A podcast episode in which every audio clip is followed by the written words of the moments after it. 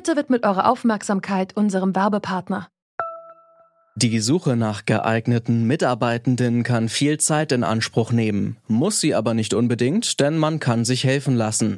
Zum Beispiel mit den Premium-Stellenanzeigen von Indeed, denn damit wird eure Stellenanzeige in der Suche sichtbarer und Bewerberinnen und Bewerber werden schneller auf euch aufmerksam. Indeed schenkt euch jetzt 75 Euro Startguthaben für eure Premium-Stellenanzeigen. Klickt dazu auf den Link in den Show Notes. Es gelten die AGB.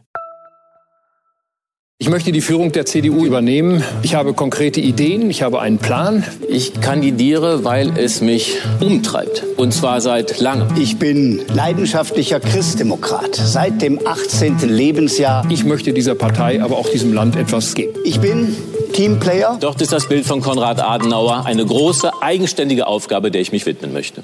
Ja, wollen tun sie alle und das betonen sie auch immer wieder, wie gerade gehört bei der jüngsten Diskussionsrunde bei Phoenix. Der NRW-Ministerpräsident Armin Laschet, der ehemalige Umweltminister Norbert Röttgen und der wirtschaftsnahe Friedrich Merz. Alle drei haben ein Ziel, den CDU-Vorsitz. Wer es am Ende wird, das entscheidet sich am Samstag auf dem Parteitag. Der neue Vorsitzende tritt allerdings ein schwieriges Erbe an. Wir wollen deshalb wissen, was muss der neue CDU-Chef können? Es ist der 14. Januar 2021 und mein Name ist Janik Köhler. Hi.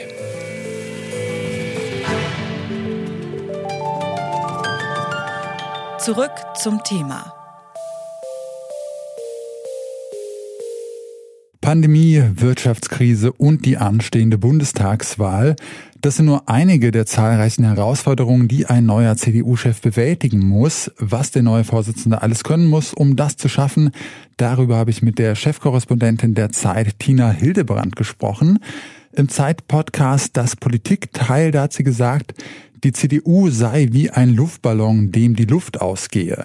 Ich habe sie deswegen gefragt, welcher der Kandidaten den Luftballon denn wieder zu volksparteilicher Größe aufpusten könnte.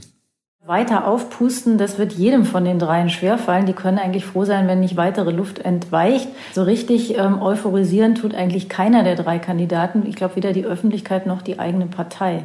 Annegret Kramp-Karrenbauer ist als Merkel-Nachfolgerin ja ziemlich krachend gescheitert und nur etwas über ein Jahr Vorsitzende der Partei gewesen. Was muss denn jetzt ein äh, neuer CDU-Vorsitzender äh, können, um da erfolgreicher zu sein? Der muss sich, glaube ich, vor allem auch sehr stark selbst im Griff haben. Der muss zusammenleben können mit einer Bundeskanzlerin, die ja immer noch im Amt ist. Und solange die im Amt ist, wird die auch noch als unheimlich prägende und dominierende Figur äh, da sein.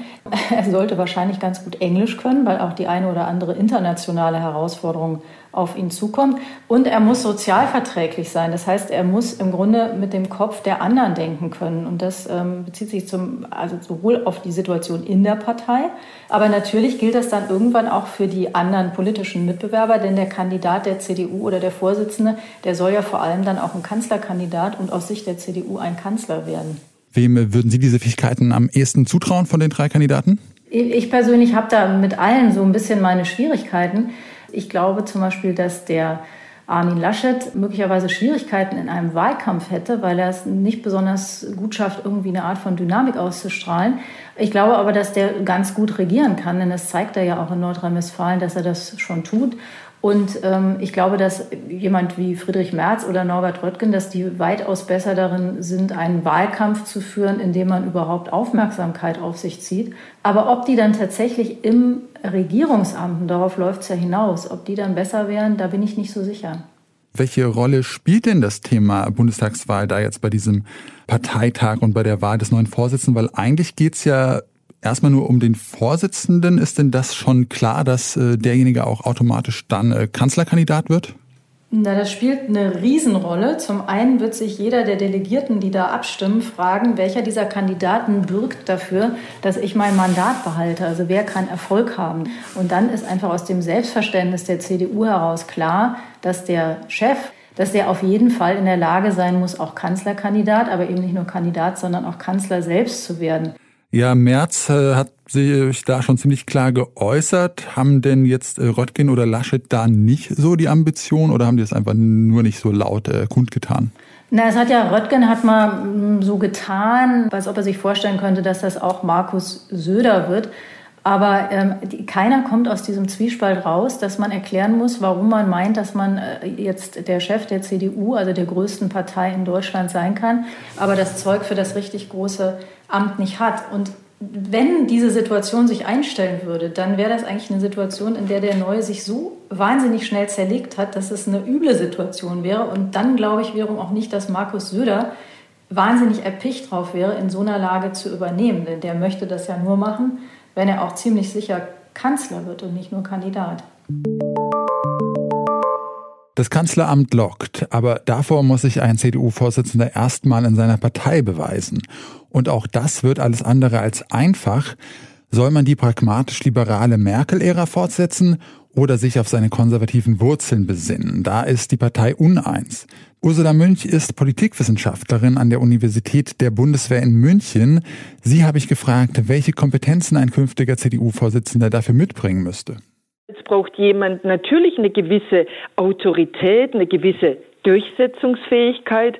Aber heutzutage kommt man natürlich vor allem in einer Partei mit Anordnen ganz bestimmt nicht weiter. Also da gehört eine große Gesprächsfähigkeit dazu, tatsächlich auf diese verschiedenen Landesverbände und deren Funktionsträger zugehen, nicht warten, äh, dass gemeckert wird, sondern die Leute anzusprechen, aber auch nicht jeder Befindlichkeit nachzugeben, weil dann zerfleddert die Partei. Von diesen drei Kandidaten, die da gerade zur Wahl stehen, äh, wem trauen Sie denn da diesen äh, Krisenzeiten jetzt so am ehesten zu, die äh, CDU erfolgreich zu führen?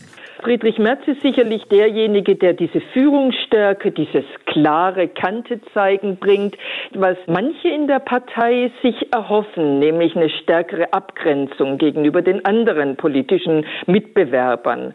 Gleichzeitig ist er aber auch jemand, der genau diese stärkere Abgrenzung vielleicht eher auch zum Problem macht, weil man dann natürlich auch dieses Integrierende sowohl gegenüber der eigenen Partei als auch die integrierende Wirkung in der Gesellschaft und ja auch für potenzielle Koalitionspartner bei Merz fehlt.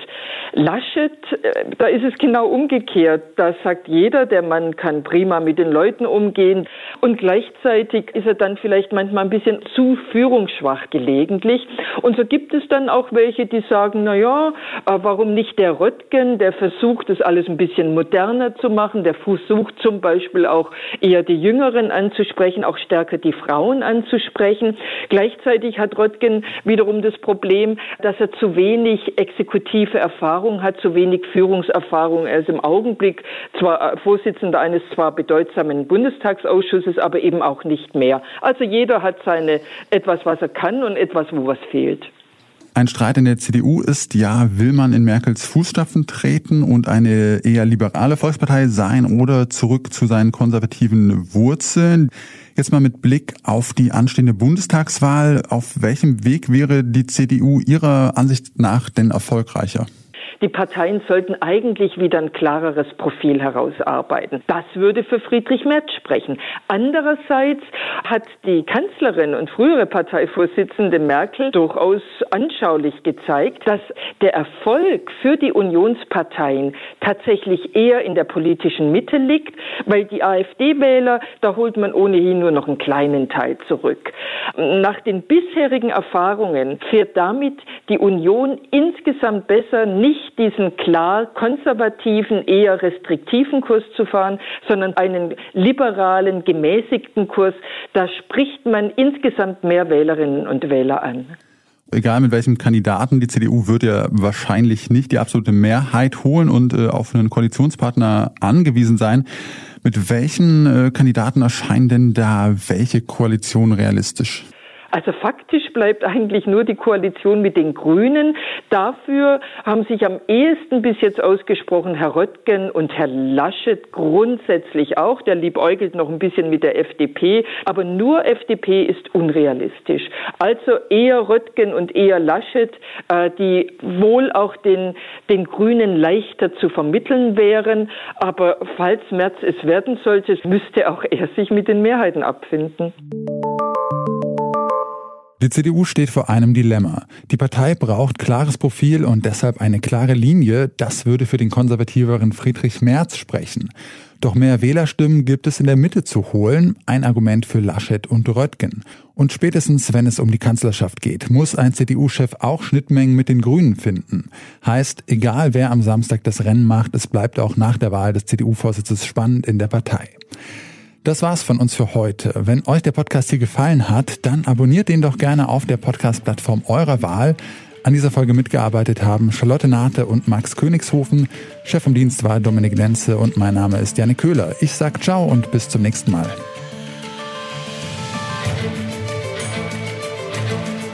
Zurück zum Thema vom Podcast Radio Detektor FM.